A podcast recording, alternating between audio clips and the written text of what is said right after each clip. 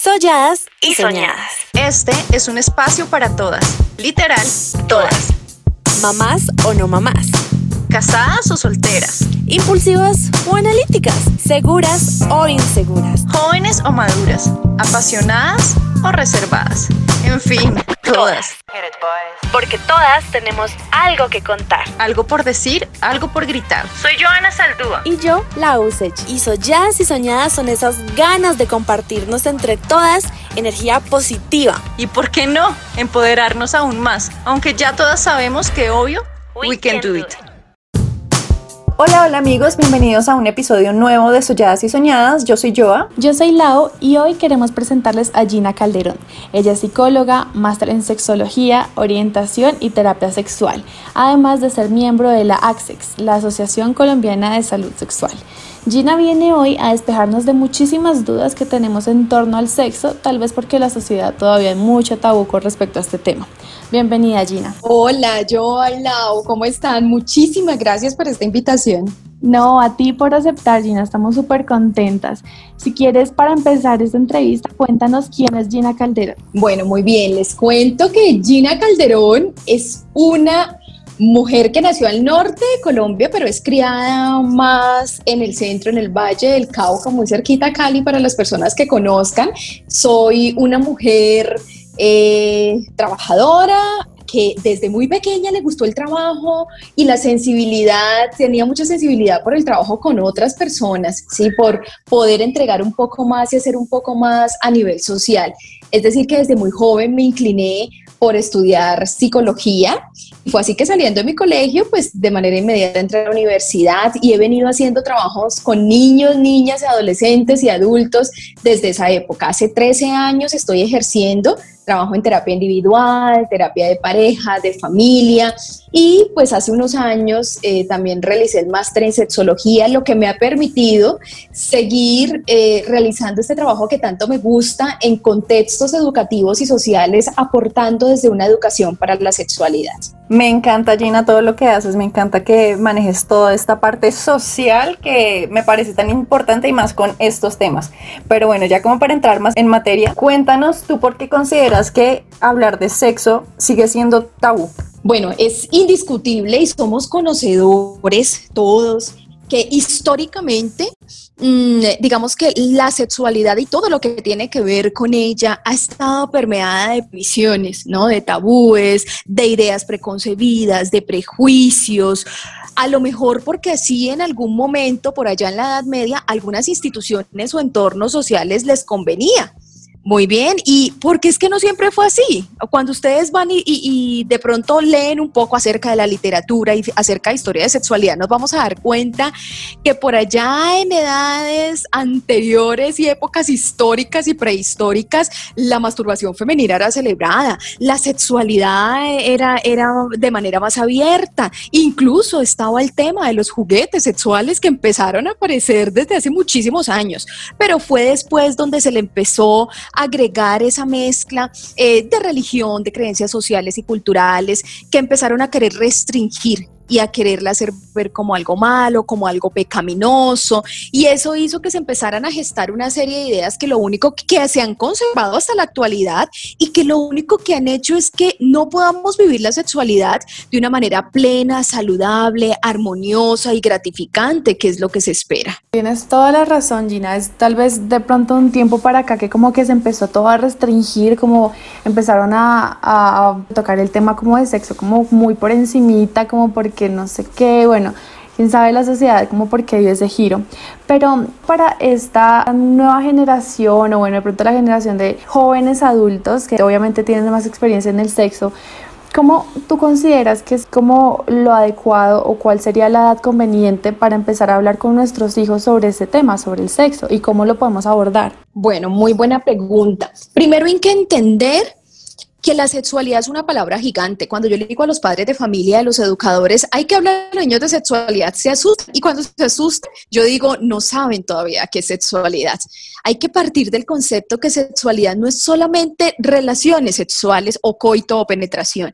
La sexualidad es como una eh, esfera, un círculo, un globo gigante que está compuesto de otras cosas, está compuesto de autoestima, de autovaloración, de derechos humanos, derechos sexuales, reproductivos, respeto, responsabilidad, autocuidado, o sea, está compuesto de, de todo lo que somos nosotros como seres humanos. Cuando entendemos eso, no, nos damos cuenta que la sexualidad no es algo que se pone o se quita, que es una opción para uno para unos y para otros no, que es algo que voy y compro en el supermercado.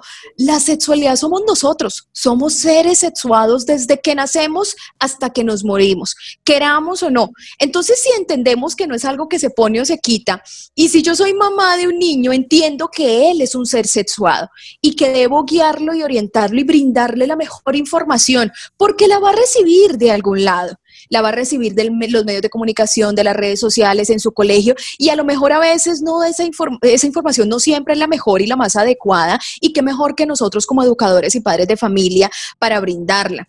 Entonces pensaría yo que hay que entender que hay que educarnos siempre. Ah, que los temas van a ser diferentes en cada una de las etapas y de las edades, claro.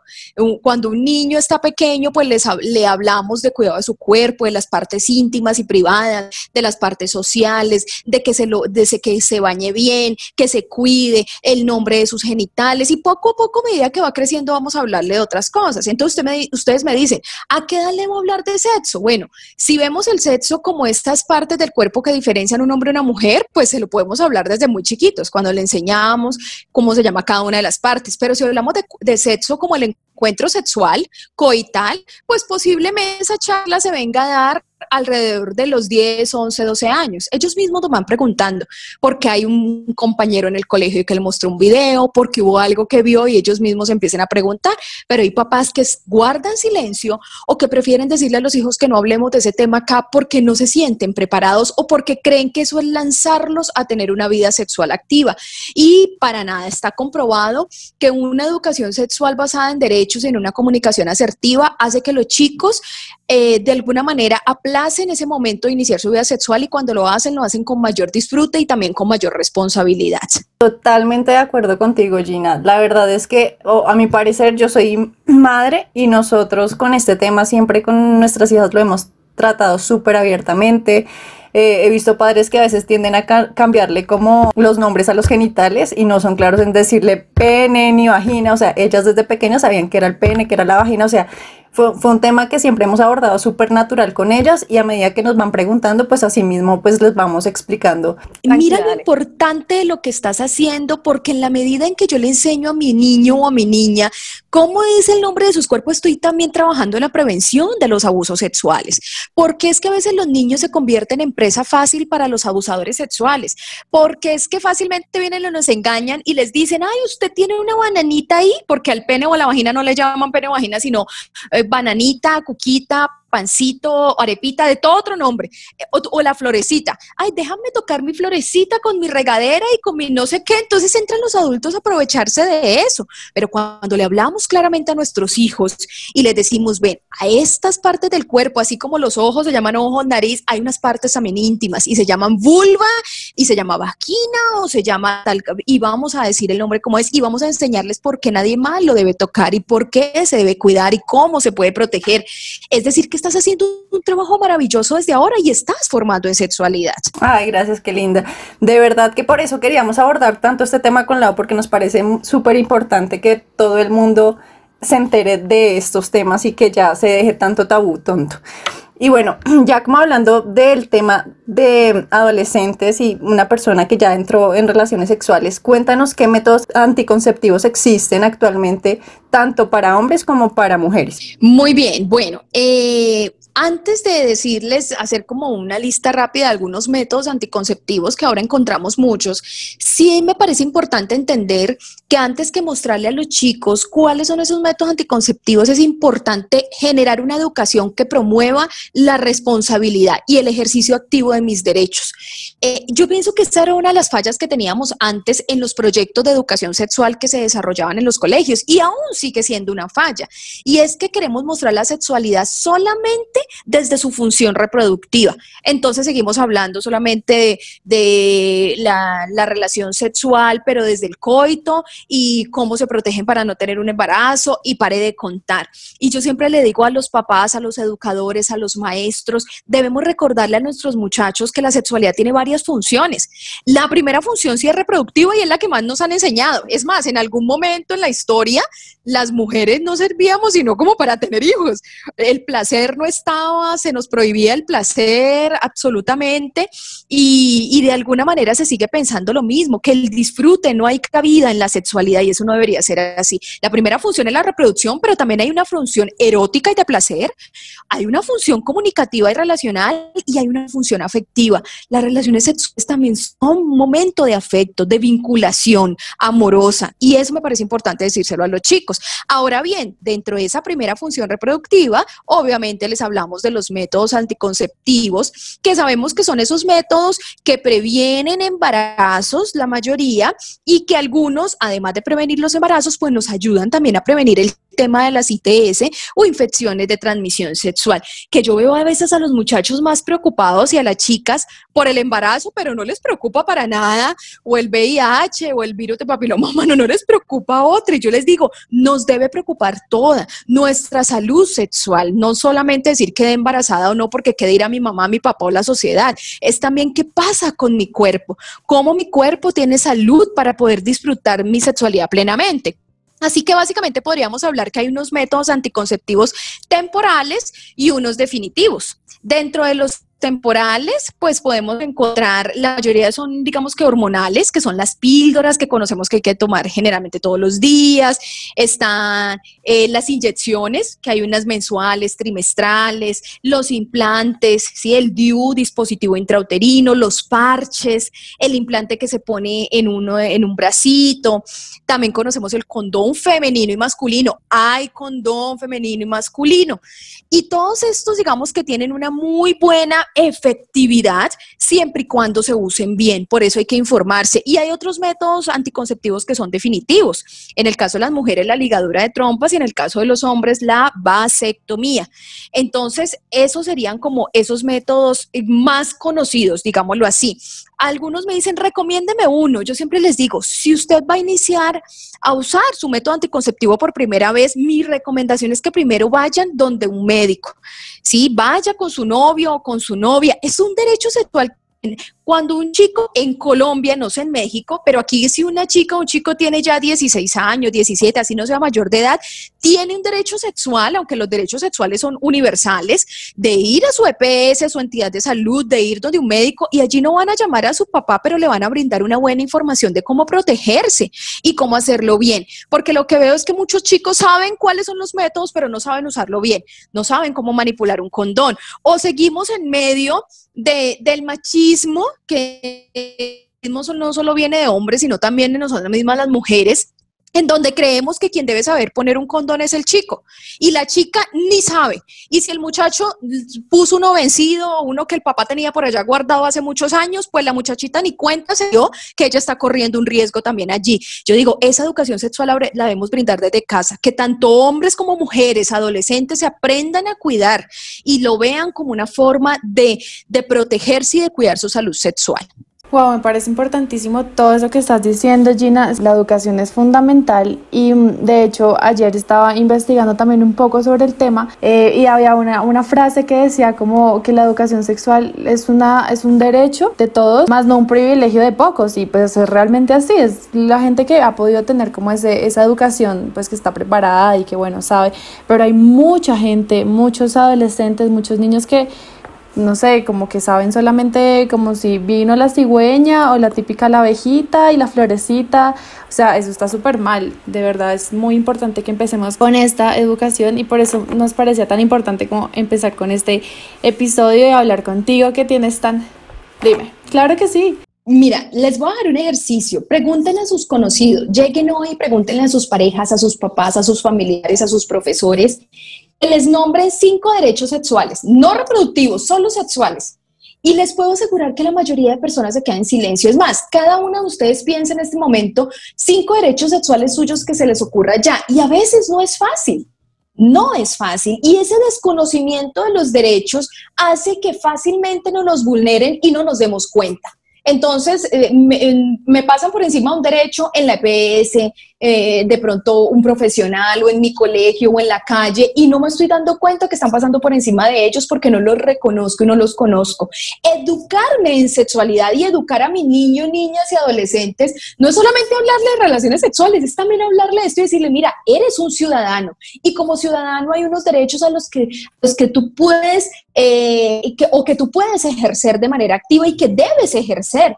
Y parte de esos derechos son estos derechos sexuales estos derechos reproductivos. Y ojalá todos en el mundo conociéramos y no solo los conociéramos, los ejercimos, ejerciéramos muy bien nuestros derechos humanos, sexuales y reproductivos. Y, y, lo acabas de decir muy bien, uno de esos derechos es acceder a educación sexual, es decir, que cuando como papá o como profesor me niego a educar a mis hijos o a mis estudiantes en sexualidad, les estoy vulnerando un derecho.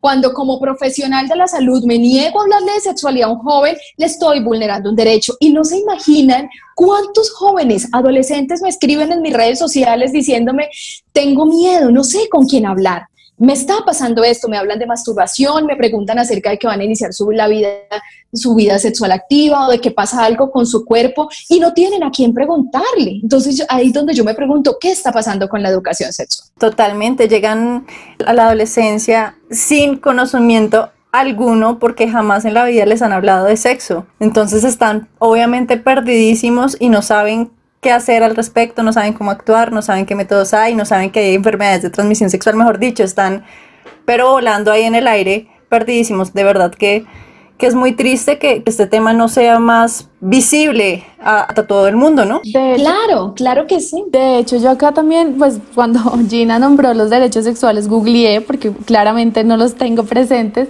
y, y, me asombra saber que uno de los derechos es el derecho al placer sexual, por ejemplo. Bueno, excelente, eso me encanta. Entonces ustedes no se imaginan cuántas mujeres recibo yo en consulta eh, que me dicen, doctora o psicóloga o Gina, llevo 20 años casada, llevo 25 años casada, ¿qué puedo hacer que yo nunca he sentido placer?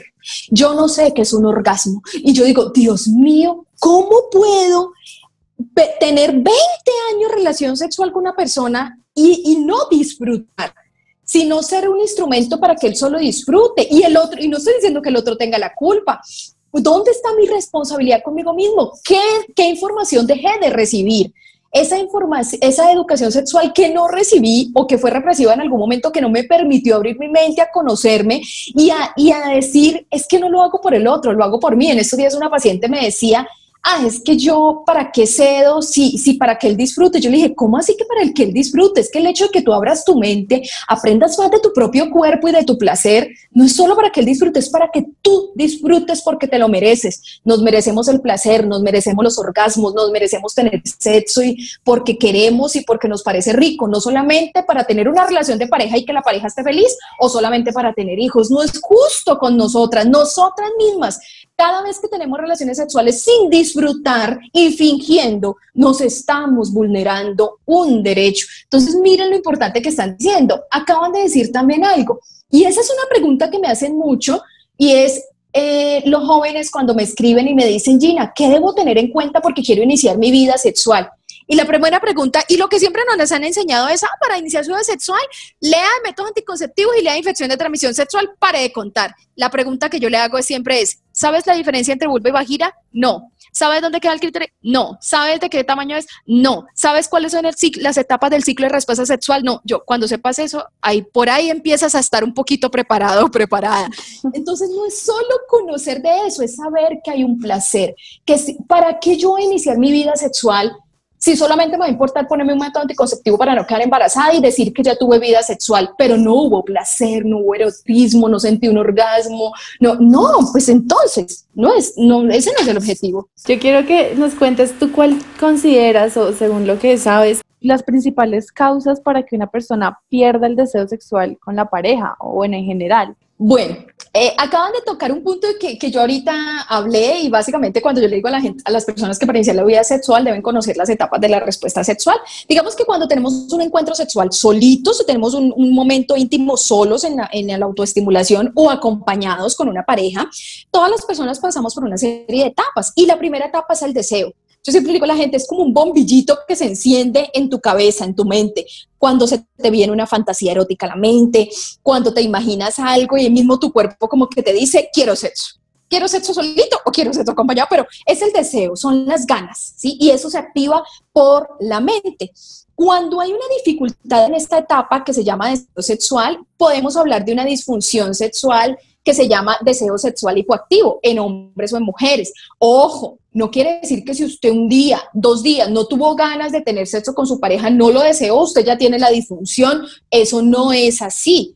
Si usted lleva seis meses de forma recurrente, que esto le pasa en el 75 y 100% de sus relaciones y le causa malestar, ahí sí podríamos decir que es bueno que busque ayuda para determinar si hay una dificultad en este aspecto. De lo contrario, no, porque no somos maquinitas del sexo, ni hombres ni mujeres. Yo siempre les digo, no, si un día usted no quiere, es normal un día no querer, es normal que un hombre un día no tenga una buena erección, es normal que un día una mujer no esté del todo excitada, porque el estrés, no haber dormido bien, no haber comido bien, puede influir.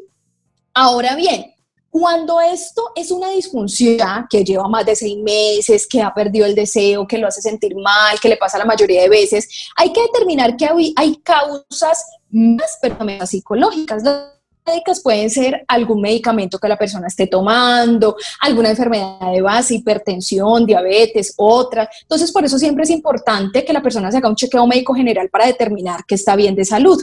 En otras ocasiones, las causas pueden ser psicógenas o psicológicas. Ojo, porque a veces también pueden ser mixtas, médicas o psicológicas, y allí intervenimos tanto médicos como psicólogos, sexólogos. Entonces, eh, las causas psicológicas, ¿cuáles son? Problemas de pareja, eh, inseguridad personal, sentirse, en las mujeres pasa mucho algo y es que yo pierdo el deseo y la pareja, el esposo es, eh, hace todo, es creativo, le demuestra que la quiere, pero es un problema de seguridad personal. Ella se siente fea y es una mujer hermosísima, pero se ve al espejo, se siente fea, tiene un bajo, un bajo nivel de autoestima. Entonces, digamos que ese tipo de cosas puede influir mucho también en el deseo. Yo le digo a las mujeres, siéntete un ser sexual, siéntete bella, siéntete linda con nuestras particularidades y diferencias. Una mujer no necesita ser perfecta físicamente para verse sensual. Y no hay nada más sexy, más sensual a los ojos de un hombre y más erótico que una mujer segura de lo que tiene con una actitud de sentirse muy sensual. Entonces, una de las cosas pueden ser esas. Eh, si son psicológicas, pues una mujer que no cree en sí misma, que no se ve linda. Otra cosa pueden ser factores externos, el nacimiento de los hijos, eh, un estrés que estén pasando. U otra puede ser los problemas de pareja. Entonces, yo siempre le digo a, las parejas, yo no puedo pretender que, por ejemplo, en el día yo tenga una pareja que no me dé ni un besito, ni un abrazo, ni sea afectivo y por la noche quiera a llegar a la casa y que yo tenga sexo y siempre tenga deseo. Ahí el deseo también se puede ver mucho afectado. Entonces, lo importante es entender que en cada persona las causas son diferentes, por eso es importante consultar si esto ya los viene afectando mucho para determinar cuál es la causa y hacer un plan terapéutico ajustado a su necesidad. O sea, ¿hay manera de, o, hay tips para aumentar el deseo sexual o básicamente toca ir con un especialista? Bueno, ah, si hay alguna recomendación es muy general. Yo siempre sí recomiendo consulten así sean una vez porque hay, hay muchas, hay multicausalidad. O sea, los seres humanos somos eh, seres biopsicosociales, o sea, influyen en nosotros muchos factores y, en, y esto, el bajo deseo sexual lo puede estar originando causas diversas en, en cada persona y muy específicas. Pero digamos que hay unas recomendaciones generales. Primero es entender que el deseo empieza por la mente. O sea, a ti te pueden estar tocando delicioso, ¿sí? Tus genitales, los senos, no sé qué, la espalda, dándote unos besos muy ricos. Pero si en la mente tú estás pensando, no me gusta, estoy gorda, no quiero, eso, pues nunca te vas a conectar. ¿Sí? Otra, otra cosa, frente al deseo sexual, la, pensar más veces en sexo. Yo les pregunto a ustedes, ¿cuántas veces piensan en sexo al día? bueno, no me respondan, respóndanse, respóndanse interiormente. es una pregunta que yo le hago mucho a las mujeres, porque es que las mujeres no nos criaron y no nos educaron para ser seres sexuales, sino para hacer todo lo contrario. No, usted calladita se ve más bonita, siéntese con las piernitas tal. Nos, nos dijeron hasta vírgenes, todavía la chica sigue pensando que esa palabra existe. Yo digo, dejen de hablar de virginidad, que yo no veo la aureola, ni somos seres, eh, eh, ¿cómo se dicen? Mágicos, ni nada por el estilo. Somos seres humanos que sentimos. Y cada vez que, que yo inicio la vida sexual, yo no lo puedo ver como una pérdida. Ay, no, perdí algo, me siento culpable. No, gané vida sexual, estoy ejerciendo mis derechos. Entonces, verlo como una ganancia y no una pérdida, bueno, eso lo hablaremos después. Pero entonces, eh, ¿A qué voy? Pensar más veces en sexo y las mujeres casi no lo hacemos. Los hombres sí lo piensan un poco más. Y es más, mucho más. Yo he visto amigos que tienen grupos de WhatsApp que el primer mensaje que reciben al día es un, video pornográfico, a mediodía una foto, una muchica desnuda y por la noche otro video pornográfico. Entonces, claro, están recibiendo estímulos diariamente y varias veces al día y lo que hacen es como si tuvieran el bombillito del deseo en, el, en, el, en la mente y cada vez que reciben una imagen, ese bombillito se activa, se activa, o sea que el deseo se está encendiendo cada ratico. Cambio las mujeres, no, tenemos grupos de amigas y nos mandamos fotos de los hijos, de la ropa que nos vamos a poner, de los tacones, de qué sé yo, ¿sí? Entonces, si pensamos más veces en sexo, vamos a ayudar a nuestro deseo sexual, a ese bombillito que tenemos en la mente. Entonces, primero, pensar más en sexo. Segundo, tener recursos. ¿Recursos qué quiere decir? Si yo digo, listo, ay, voy a hacer lo que la sexóloga Gina dijo por allá en, en, en solladas y soñadas, entonces voy a pensar más en sexo. Y entonces está la señora en el trabajo y, y yo, ¿qué pienso? si no he visto nada, si nunca hago nada. Entonces, por eso hay que tener recursos. Vean películas. No, hay mujeres que les gusta la pornografía, pero si a usted no le gusta, busque películas eróticas, eh, lea libros, hay literatura erótica, hay poesía erótica, vea imágenes. Hay mujeres que dicen, ayer una chica me decía, descubrí que hay una foto que me gusta de tal personaje y no está desnudo ni nada, pero la excita horrible. Yo dije, guarde esa foto en la galería del celular. Entonces, necesitamos encontrar qué es lo que a mí me gusta y me erotiza para verlo más veces en el día o para traerlo a tu mente. Lo que estás haciendo ahí es encendiendo tu bombillito del deseo para que tu cuerpo te pida y te pida más. Me encanta, Gina, me parece increíble eso, porque claro, son temas que lo que tú dices, sobre todo entre mujeres, casi no se habla, casi no se dice. También hay algo que me me causa mucha curiosidad es el tema de la masturbación de hombres y de mujeres, pero más enfocada hacia las mujeres. ¿Tú qué piensas de la masturbación? ¿Hay unos pros, hay contras? ¿Es solo pros? ¿Qué piensas? Muy bien, bueno, la autoestimulación, como le llamamos, básicamente es una práctica natural que ha existido siempre. Miren lo que yo les decía ahorita, por allá en épocas prehistóricas la masturbación femenina era celebrada. Ya fue después que se nos vino a negar ese placer, esa función del placer de la sexualidad y solamente servíamos para tener bebés. Eh, pero de alguna manera nos, es nuestro trabajo como mujeres volver a posicionarlo como algo importante. Entonces la autoestimulación para mí es una práctica maravillosa. Primero es entender que es una práctica natural. Hay personas que me dicen, no, no es natural. Claro, se presenta en nosotros edades tempranas. Creemos que esto es solo una práctica de adolescentes o de adultos, para nada. Y, y además de eso se presenta también en algunos animales, ¿saben? Eso a mí me demuestra que es natural. No es algo necesariamente aprendido, es algo que viene con nosotros, esa capacidad que tengo de darme placer a mí mismo. Entonces, primero es verlo como una práctica natural, segundo, tiene muchos beneficios, teniendo en cuenta que generalmente a través de la autoestimulación es que yo me voy a conocer, y yo siempre le digo a las chicas, antes de iniciar vida sexual, conózcase, conozca su cuerpo, cómo funciona, cómo responde a los estímulos, las sensaciones, tus zonas erógenas, llega tú mismo al orgasmo primero. Cuando yo aprendo eso, tengo el poder sobre mí misma y mi sexualidad, y luego voy a tener el poder de transmitirle esa información a mi pareja, decirle, ven, te enseño a mí cómo me gusta. No quiero que me lo hagas como la actriz o el actor porno se lo hace la actriz, no, eso es mentira. Sí, yo quiero que me lo hagas en la realidad mía, a he aprendido, te enseño. Pero una mujer que siempre está esperando crecer para que venga un hombre a hacerla sentir orgasmo, se le pueden ir los años fingiendo porque nunca él va a poder encontrar la ruta, porque ni siquiera ella misma conoce su mapa de placer.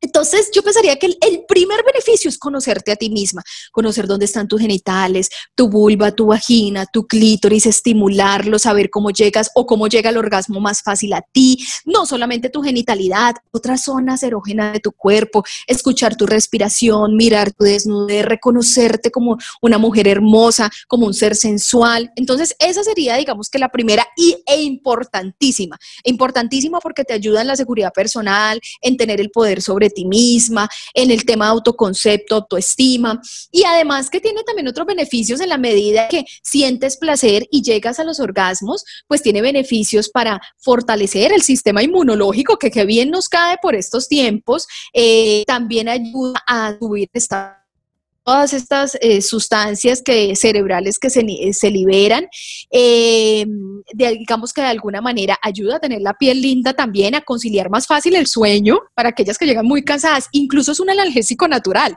entonces tiene muchos beneficios. Mm, digamos que contras, yo no pensaría que la masturbación o la autoestimulación en sí misma eh, tenga algo negativo. ¿Qué puede llegar a ser negativo si se llega a volver compulsiva? Pero no porque la masturbación sea mala, sino porque cualquier comportamiento compulsivo es malo. Hacer ejercicio es bueno, hacer deporte, pero si lo haces compulsivamente ya no si comes compulsivamente no es bueno, como cualquier comportamiento compulsivo. Entonces el día que se presenta compulsividad, es decir, ya te empieza a afectar otras dimensiones de tu vida, tu relación de pareja, laboral, escolar, o sea, ya, sales a tu trabajo y no te puedes concentrar porque necesitas entrar, estar entrando al baño a hacerlo, lo, lo haces en cualquier lado ya causa placer, sino angustia o ansiedad, ahí hay que buscar ayuda pero de resto, digamos que no tiene contraindicación, al menos en el caso de la masturbación femenina.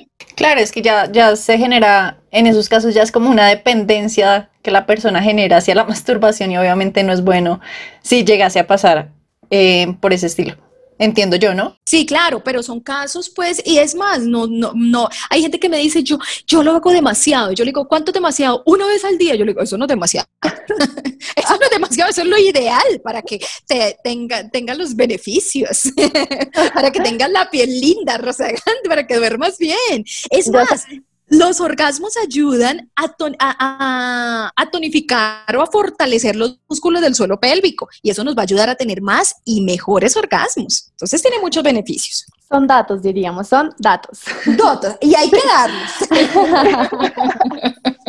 bueno, Gina, yo quiero hablar un poco de las fantasías sexuales en pareja y de pronto si una persona tiene una fantasía, o sea, ¿cómo hacer para hablarlo con pareja? Porque siento que muchas personas pueden tener muchas fantasías, pero les da temor hablarlo con, su pareja? Bueno, primero hay que entender y es muy, ese es un buen tema y que tiene mucha tela por cortar. Primero hay que entender que las fantasías son eso, son una escena que se da en mi, imagina, en mi imaginación y que puede quedarse en la fantasía y otras puedo querer llevarlas a la realidad.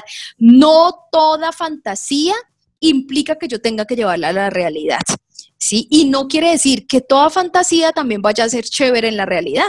Hay fantasías que funcionan muy bien con fantasía. Las fantasías son importantes porque son como un combustible del deseo, ¿sí? Como la gasolina eh, para, conectar el deseo. Si yo tengo fantasías, pues obviamente mi bombillito del deseo que les hablaba ahorita que está en la mente se va a encender más. Es como lo que le esa energía del deseo. Entonces, fantasear es muy bueno. Hay, mujeres que yo les pregunto, y, y, digo mujeres porque no me pasa casi con hombres. Muchos hombres tienen muchas fantasías, algunos las cuentan, otros no, pero hay muchas mujeres que no tienen ni una.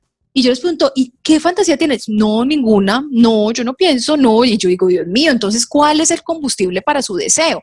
Entonces, digamos que la fantasía es eso.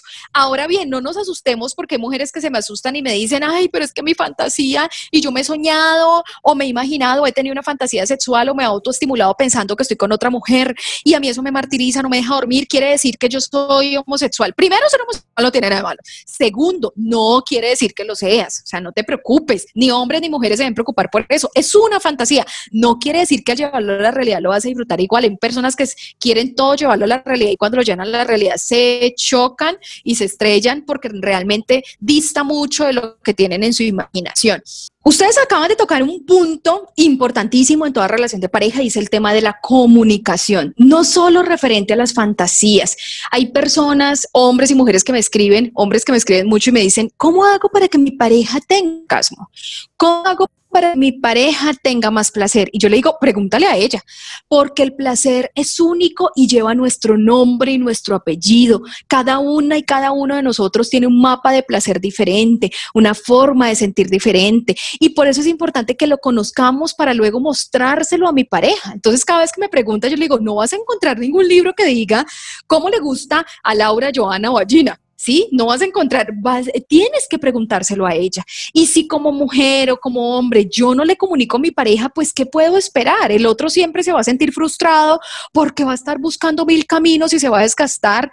O, o hay uno de los dos que va a estar insatisfecho porque debe estar fingiendo siempre porque no es capaz de decirle a su pareja que así no le gusta o que le gustaría más fuerte o más suave o más rápido o más despacio.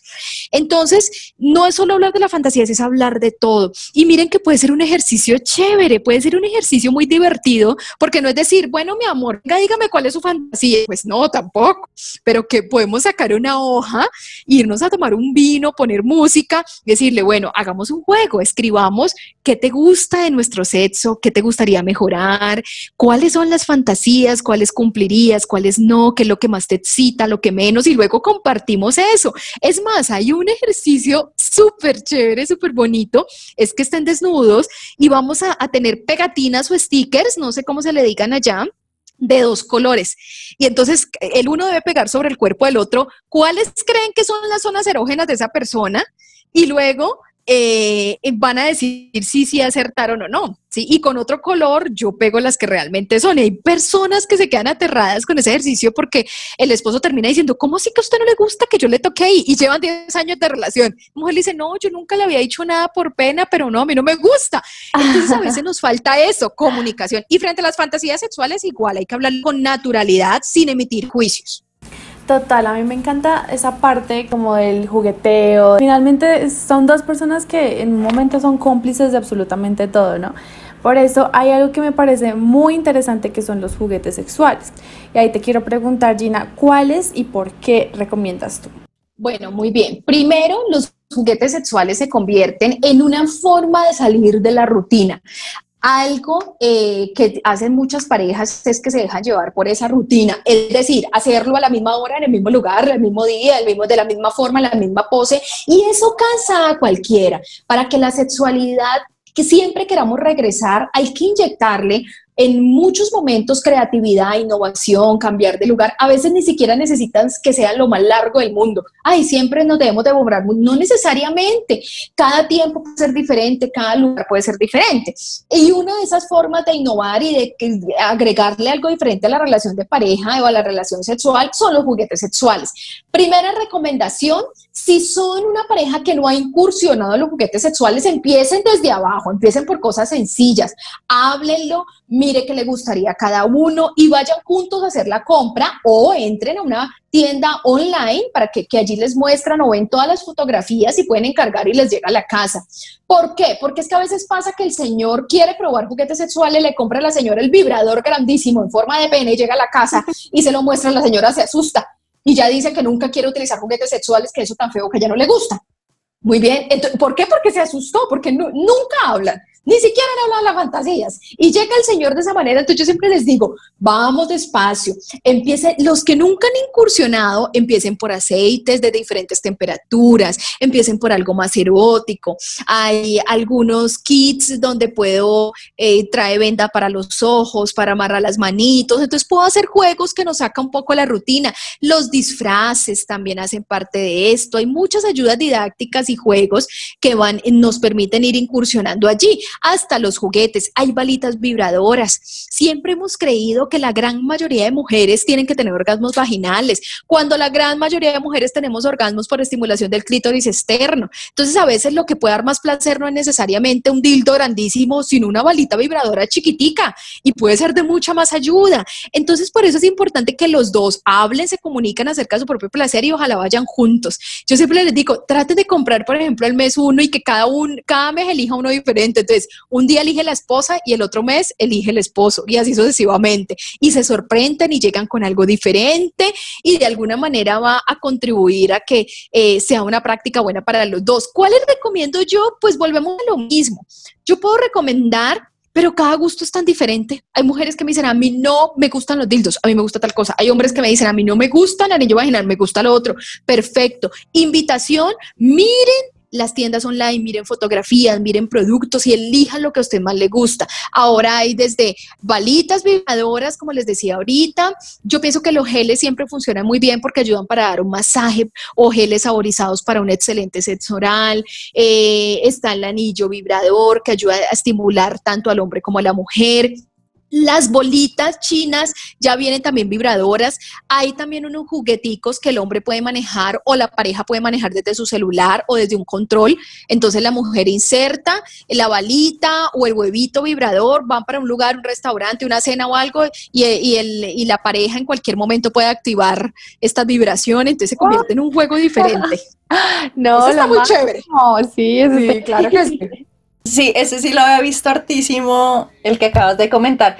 Gina, yo tengo una pregunta en especial. Es que el otro día estábamos hablando con mis primas y una de ellas quería regalarle un juguete sexual a su pareja, pero decía, no tengo ni idea qué juguetes sexuales existen para hombres. O sea, conozco mucho para mujeres, pero para hombres ni idea. ¿Cuáles? De pronto que nos cuentes cuáles hay para que ella escuche y sepa una vez. para hombres hay, hay muchos, hay, hay vaginas que son para el proceso de masturbación de los hombres, entonces hay unas vaginas en silicona, eh, está el mismo anillo vibrador que se lo ponen en la base del pene y lo puede utilizar mientras se masturba o en el proceso de relación sexual. Eh, hay hombres, dependiendo del gusto que tenga, que también hay eh, algo, algún tema de lencería o accesorios en el tema, por ejemplo, de ponerse cadenitas o cositas así. Es dependiendo de los gustos. Hay hombres que incluso son muy sensibles y les gustan las cosas más eróticas como hay otros que son un poco más fuertes y más bruscos y eso también es válido y me encanta eh, lo que es de que, los amarren, que les pongan en el cuello la cadenita, que les pongan, entonces por eso les digo, hay tanta variedad. Ella ahí lo que tiene que hacer es conocer muy bien a ese hombre, no se puede arriesgar a regalarle cualquier cosa porque primero lo debe conocer muy bien para ver más o menos qué tipo de, de juguete le podría gustar para mí un juguete es muy íntimo y regalar un juguete tiene que ser con una persona que tú conozcas muy bien porque puedes correr el riesgo de que le regales algo que no le guste. Pero para los hombres también hay mucha variedad. Yo buscando en tus redes sociales, hablas sobre los sentidos en la sexualidad. Hablaste del gusto, del olfato, de la vista. Bueno, cuéntanos qué rol cumple los sentidos en la sexualidad. Muy bien. Eh, generalmente yo les hablo siempre de la conciencia sensorial eh, y del erotismo sensorial. Eh, es salir un poco del esquema que nos han vendido. O sea, algo que nos han querido vender históricamente frente a sexualidad es que el sexo se hace de la misma manera. O sea, todos los seres humanos en el mundo pareciera que lo tuviéramos que hacer igual o todos se tuvieran que autoestimular igual. Entonces, yo siempre digo, es salirnos un poco de eso, no es solamente excitarnos, penetrar y llegar al orgasmo y punto. Pareciera que las relaciones sexuales se volvieron eso. Y nos olvidamos que en un encuentro sexual todo, más, todo es importante. No, no es lo más importante ni la penetración ni el orgasmo. No quiere decir que si en un acto sexual no hubo penetración o no hubo orgasmo, no fue bueno. Entonces les quiero, es como trascender un poco y decirles, si empezamos a hacer conciencia que hacemos el amor o tenemos sexo con todos nuestros sentidos, vamos a empezar a disfrutar de otra manera y vamos a restarle tanta importancia a esa visión coitocentrista que nos han venido enseñando o falocentrista, donde el pene es el protagonista o donde el coito es el protagonista. No, todo es importante. Cuando hablamos de preliminares son importantes, la parte media es importante y lo que pasa después del sexo también es importante. Entonces siempre les digo, seamos conscientes de cómo estimulamos cada uno de los sentidos en un encuentro social, en sexual, perdón, ¿qué miramos? ¿A qué huele? Entonces utilicemos geles o, aprendamos a identificar los olores. ¿Qué escucho? Entonces en un video les decía, tápense los oídos y escuchen los gemidos. Eso puede ser muy excitante. ¿Qué toco? ¿Cómo toco la piel de mi pareja? No solo sus genitales, cómo toco con frío, con calor, con hielo. Eh, cómo toco con diferentes texturas, el pétalo de una flor, una hoja de papel, una tela. Entonces, ¿cómo puedo brindarle sensaciones diversas a mi propio cuerpo, pero también al cuerpo de mi amante para que disfrutemos muchísimo más? Genial, Gina, de verdad que estoy encantada con esta entrevista. Yo quisiera ya que como para cerrar nos dieras y le dieras a las personas que nos escuchas un consejo para que pues logren eh, fortalecer sus relaciones sexuales y pues dejen de ser como tan monótonas? Yo pensaría que la principal recomendación es trabajar sobre sí mismos. Primero hagan una revisión interna, escriban, escriban qué prejuicios tienen, qué ideas erróneas creen que tienen, que les enseñaron en sus familias, en sus colegios eh, cuando eran niños y que aún siguen conservando y que a la luz del adulto o la adulta que son ahora saben que ya pueden desvirtuar, qué prejuicios tienen, qué prohibiciones. Empiecen a escribir un poco acerca de sí mismos y cómo empiezan a derribar todas esas ideas mentales que se convierten en obstáculos para disfrutar la sexualidad. Elaboren su propio mapa de placer, pregúntese qué le gusta, qué no le gusta, qué lo excita, qué no lo excita. Eh, cuáles son sus fantasías sexuales, conozca un poco de sí mismo. Cuando hace al menos un poco el esfuerzo de conocerse a sí mismo, luego el segundo paso es comunicación. Muéstrele a su pareja y hay diferentes maneras de comunicar. Una es hablando lo normal, así como estamos nosotros, tomarse una copa de vino, escuchar música y decir que me gusta, que no me gusta, pero otra también puede ser muy divertida porque es quitarnos la ropa ante la pareja y mostrarle cómo me gusta. Ya no es solo hablarlo, ya es decirle, ven, mírame, y el otro está tomando nota para aprender cómo se toca ella misma, cómo se toca el mismo. Eh, es empezar a incursionar en otras prácticas diferentes que nos permitan conocernos a nosotros y, conocernos en pareja. Entonces, primera recomendación, tratar de, quitarse las barreras mentales que haya. ¿sí? Todas esas ideas, esos mitos y esos tabúes. Y segundo, luego de que hayan hecho eso, eh, esa reflexión personal, conocerse un poco más frente a su mapa de placer y comunicar ese mensaje a sus parejas. Yo pensaría que ese sería un primer paso fabuloso. Eh, y esos son unos pasos en los que hablo Joana y Laura en mi libro Mi orgasmo, mis reglas. No, pero ¿cómo así? Cuéntanos todo de tu libro de una vez. O sea, cuéntanos esta primicia. sí, es primicia.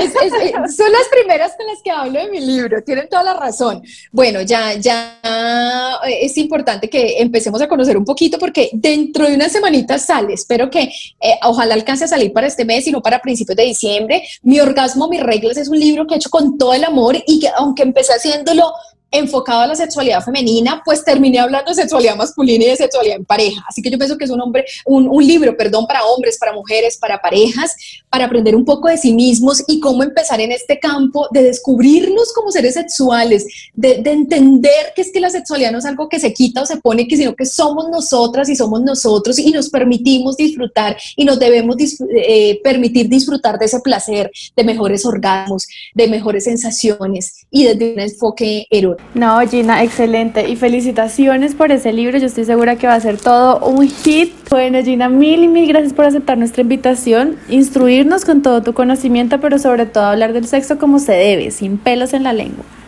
Muchísimas gracias a ustedes. Yo siento que la educación sexual es un derecho de todos y no debería ser un privilegio de alguno. Y con toda esta información que nos brindaste el día de hoy, estamos seguras que poco a poco dejará de ser un tema tabú. Gracias a todos por escucharnos. Esto ha sido todo por el episodio de hoy.